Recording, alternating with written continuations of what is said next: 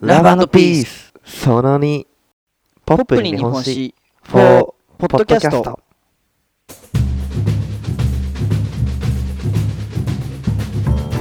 さあポップに日本史第26回ポップ担当岩崎と日本史担当遠藤ですよろしくお願いしますよろしくお願いしますということで、ということでうん、第26回ははい前回の続きです徳川家康ですよねそうですね徳川家康その2ですねはいちょっとね前回ポイントの3つあるポイントの1で終わっちゃったんでそうですよね23と23やりますんでよろしくお願いしますであのこのエピソードだけでは話がつながらないと思いますので、はいえー前回のね25回をお聞きでない方はそちらを先にお聞きいただければと思いますのでよろしくお願いしますあそうですねはい、うんよろしくお願いしまはいで早速ですが今回もあの家康さんがラブピース実現のために行った政策をね、 すはいうん、や話していこうと思いますのではいえ前回ポイントの1は朱子学っていうことでしたけどはい今回はいポイントの2なんですけどもはい合議制っていう形になります難しいですね合議制えっ、と犠牲はい合格の合か合格の合にはい議会の議はいに制度の制で合議制、合議制はういん、合議制っていうのはちょっとこの後説明するんですけど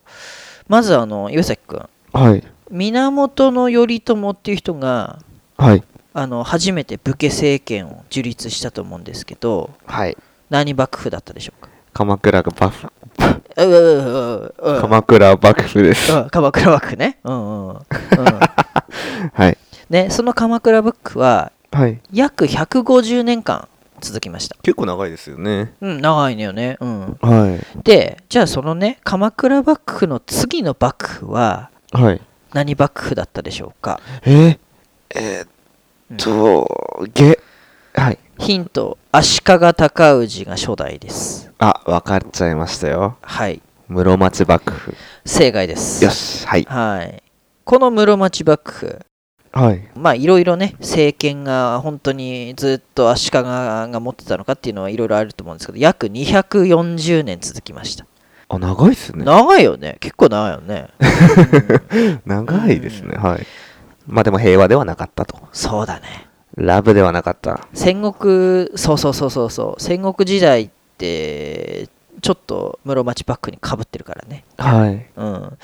で江戸幕府なんですけどはい徳川家康さんがはい1603年に征夷大将軍に任命されてはいで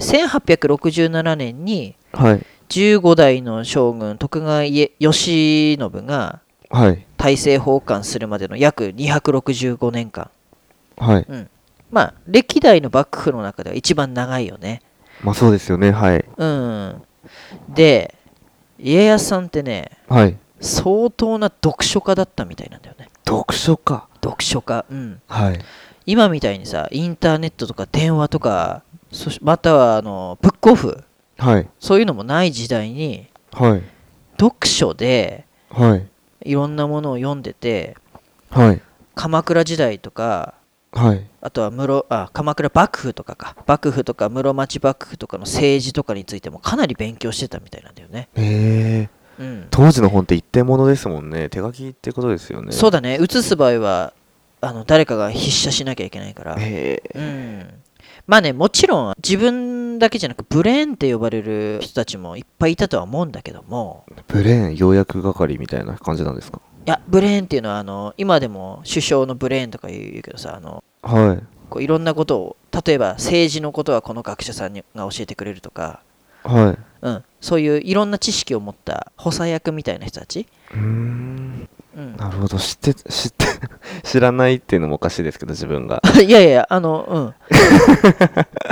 うんまあそういう人たちも結構いたからはい自分の読書での知識だけじゃないとは思うんだけどもはいどうやったらはい幕府をね長くあわよくば永遠に継続できるのかっていうのをはい家康さんっていうのは常に考えてたと。なるほどはいうん、それもね天下を取る前からだよあもう撮る前から考えてたんですかいろいろとそうそうもう構想はあったみたいで、ええうん、自分が天下を取ったらこうしようみたいにさ、はいうん、だからそういうかんことをずっと考えてたからはい結果的にはい265年も江戸幕府は続いたと、本当ですよね他の人がなってたらうん違う日本だったかもしれないわけですもんねそうそうそうそう、うん、じゃあねはい徳川家康さんってじゃあどんな政治を行って265年も幕府続けさせたのかっていうとはいまあ上げ出したらキリないんだけどはいあの今回は合議制っていうのをポイントに挙げたのではい合議制っていう仕組みに焦点を当てて話しますね、わかりましたうん、ちなみにね合議制っていうのははい簡単に言うとはい一人で何かを決定するんじゃなくてはい何人かで話し合って物事を決めましょうっていうのが合議制いいことですねうんそうそうそうそうはいうん、だから今にも通ずるところあると思うんだけど本当ですよね国う会ん国会っていうんですか国会で国会っていうものはまだなかったけど、まあ、国会に値するようなも機関を作ってたんだけど、はいうん、一人でさはい全てを決めるっていうのには限界があるでしょまあそうですよねいつかは外れますもんね、そうそうそうそはい、うそれをね知ってた人だったんだよねやっぱり家康さんっていうのは、えー、はい、うん、だからそれはねもしかしたら読書で得た知識かもしれないしはいずーっとこう近くで戦ってきてはい最後はこう家臣に裏切られて死んでいったはいあの大天才織田信長をねはい反面教師にしたのかもしれないんだけどはいこの織田信長は、まあ、いわゆる独裁者だからね、まあまあそうですよねはい、うんだからとにかく自分自身も含めてはい人間誰にでも長所と短所っていうものがあるから一人で決めないではいお互いの足りないところはお補い合っていい政治をしましょうよっていう考えだったと思うんだよねはいただね悪く捉えるとはい誰か一人に権力をね集中させたとしたらはい謀反とか起こされてはい幕府が滅ぼされちゃうんじゃないかっていうふうに疑ってたっていう面もあると思うんだよね。あーまあそっか、うんそうなりますよねはい、うんというのもあの前回やったんだけど家康さんってさ子供の頃にいろんな経験してるから、はいうん、トラウマじゃないんだけど、用心深くなってて、そうそうそうそう基本人を信じない人だったとへえはいだから家臣でも完全に信用していないっていう節があった人だったらしいんだよね。うんうんはいそうそうそうだからそういう意味でもはい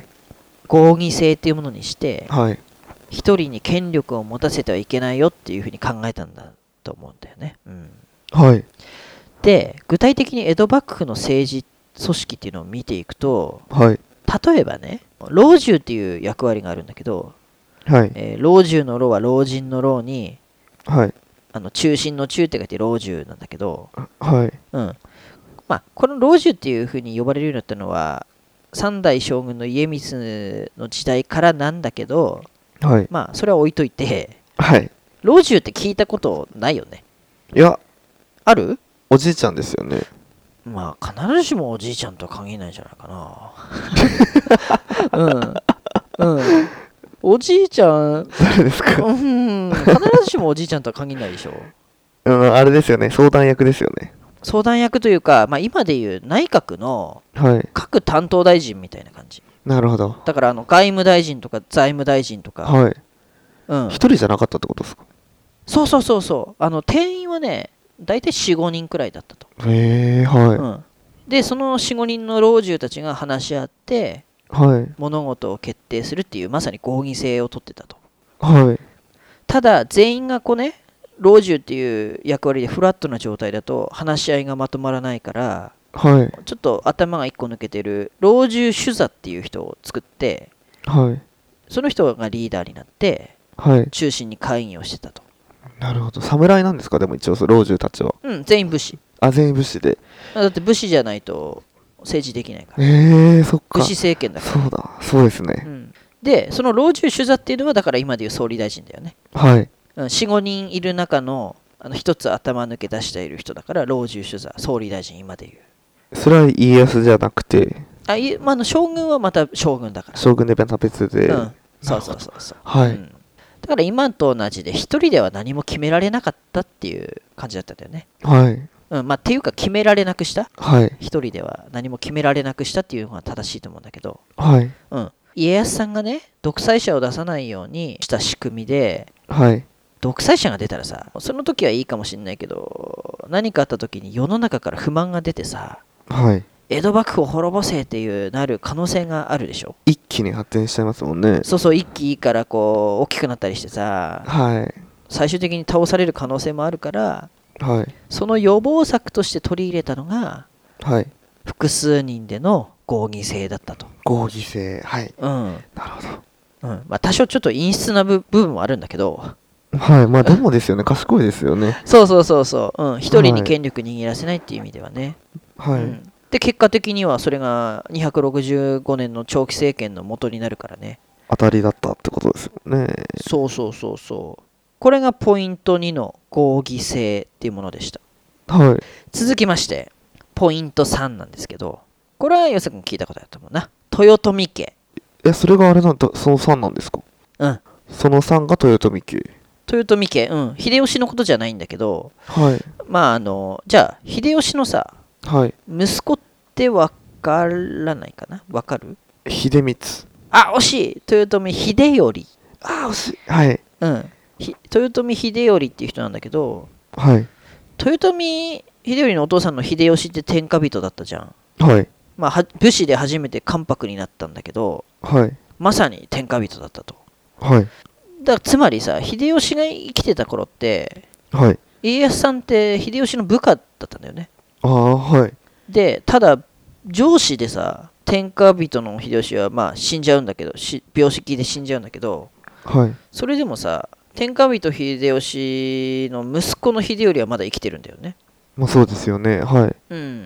岩崎君だったらさはい。元上司の息子ってどうですかなんかこうやりにくいやりにくいですよね。どうしてもその、邪魔だ邪魔だよね邪魔ですね。お父さんの目で見ちゃいますよね。そうだよねはい目の上の単行部みたいなもんだよね、はい。しかもさ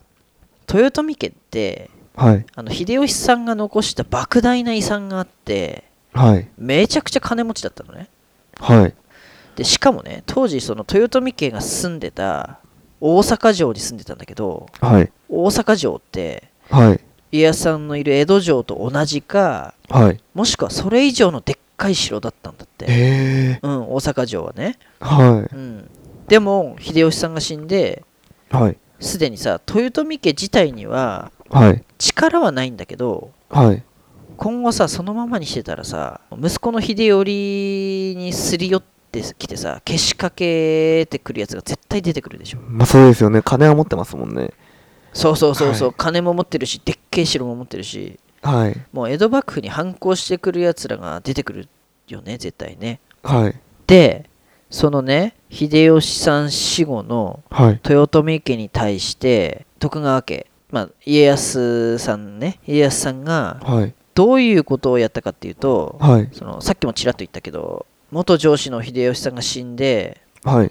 豊臣家は邪魔な存在だったとはい。だからできるならば自分が生きているうちにもう最大のライバルであるはい。豊臣家を滅ぼしてしまいたいと、邪魔ですね。はい。うん、そうして江戸幕府がずっと続くようにしたいっていうふうに思ってたんだよね、はい。でついにね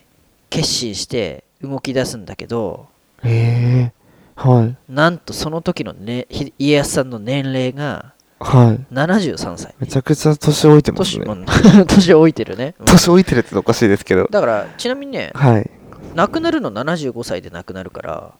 もう晩年ってことですかそうもう亡くなる2年前ええ、はい。ああれだよね今から約400年前の73歳だからね相当な長生きしてますよね、その時に比すべごいたら。うん長生きしたっていうのもそうだしはい。 73歳で戦争に行くっていうのもすごくね、う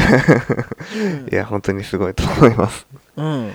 だからいかにさはい。豊臣家を倒すんだっていう気持ちが強かったかってことだよねまあ、そっか。でも、それはピースなやり方じゃなかったんですね。まあねそれ自体はねうん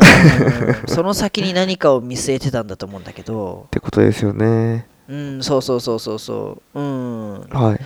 であのついにねその岩崎君も聞いたことあると思うんだけど大阪冬の陣夏の陣っていうあそこで戦いがあるんだけどはい。そうそれが豊臣家を滅亡させるっていう戦いだったんだけどはい。で岩崎君なんでさ家康さんをそこまでしてはい。元上司である豊臣家とはい。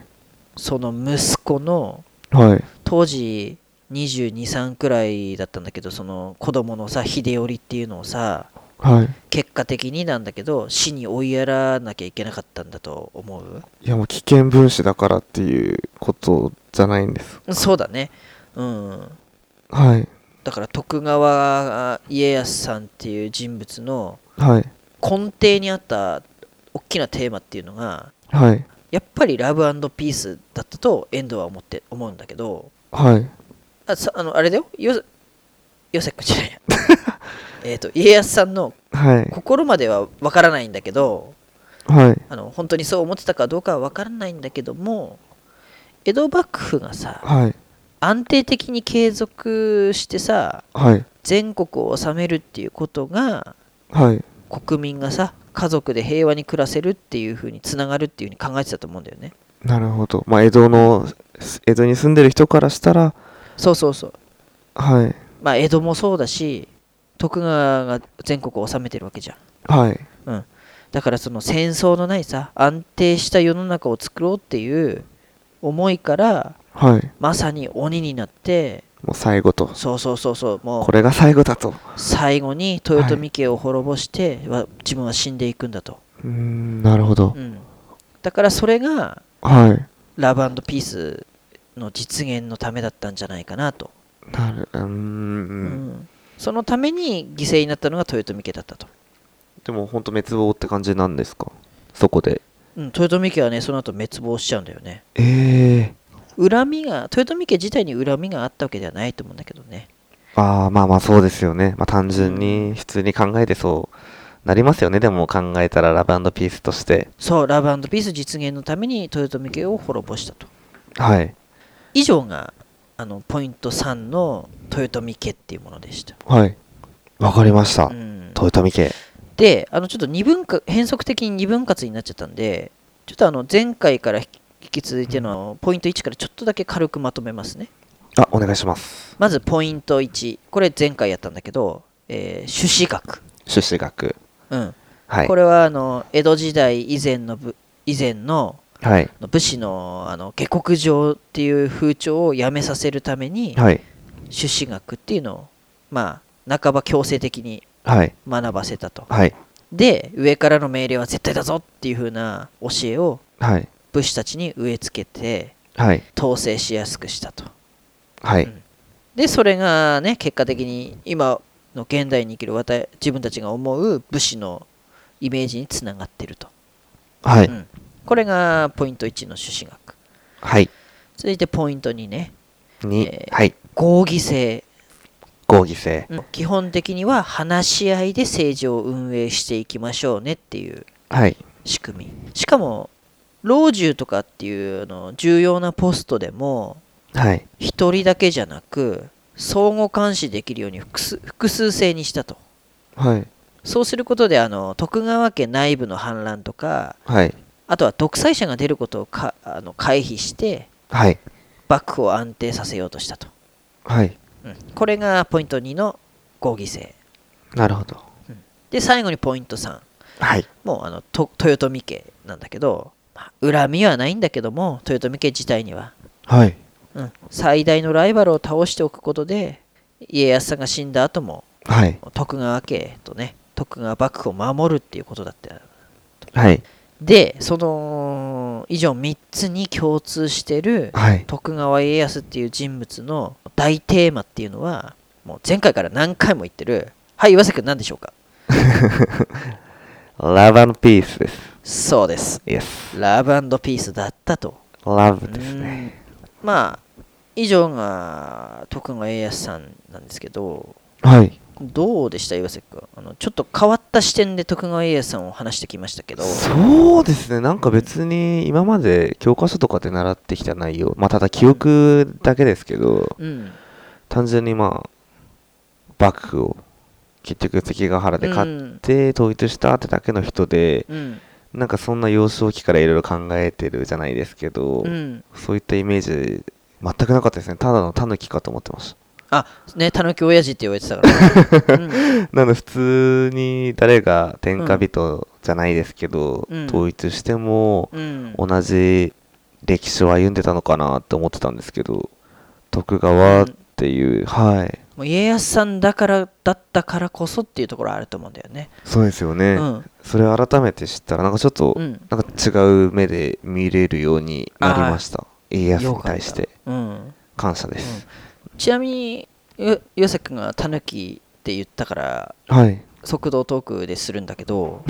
はい徳川家康さんっていう人がタヌキって呼ばれ始めたのははい豊臣家を滅ぼしてからなんだよね。あそうなんですか、うん、それまではもう律儀な律儀でもう約束を絶対に守る徳川さんっていう風にえー言われてたのが、はい最後の最後ではい自分の上司である豊臣家を滅ぼしたりはい大阪城を焼いたりしたから、はいうん、あの内堀を埋めるっていう言葉の語源にもなったようなことをしたりしてはいそういうタヌキみたいなことをしたからはいそこからタヌキ親父って呼ばれるようになったわけであってはいそれ以前はもう本当に約束を守る律儀な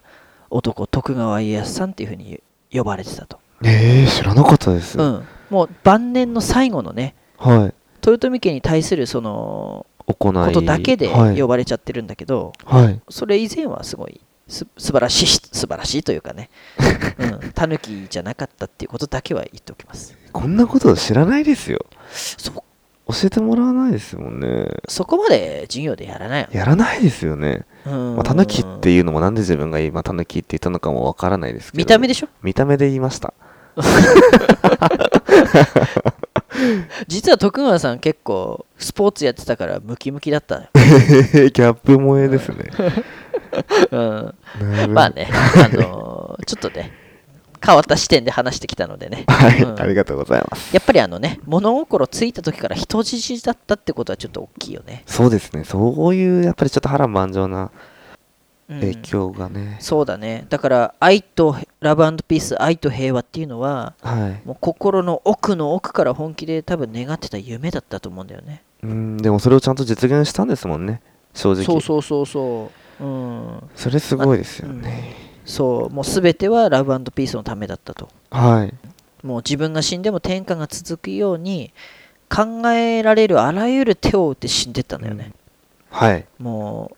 戦争もなくさ人民が平和に家族一緒に暮らせる世の中を作ろうとしたっていうのが徳川家康さんだったとはいしかもその260年も続いてさはい武士道っていう精神の面だったりはいあとはあの歌舞伎とかさ浮世絵とかアーティスティックなそうそうそうあとは食文化もさ寿司とはかい天ぷらとかっていう文化も今でも続いててさはい世界中から注目されてるでしょ、はいうん、そういう面から見ても徳川家康っていう人は神だったのかもしれないよね本当ですよね今思えば日本史で一番あれかもしれないですよねそうだよね現代日本の生みの親って言っても過言じゃない、はいい、いよね別にそう言ってもね言ってくださいああ自分ようねがお許可しますうんあの ーこれから家康さんのことはそうみんなに教えてあげてわかりましたちゃんうとん生みの親って伝えておき ますそうだねうんということで、はい2回にわたってお送りしてきましたけどもぜひ時間がある人は前回の25回からね投資で聞いていただければと思いますので、そうですねはい、長くなってしまいましたけどもラブピースということではい私からは以上ですはいではじゃあ、はい第26回徳川家康その2ということで、はいラブピースってことで、はいありがとうございましたありがとうございましたバイバイラブ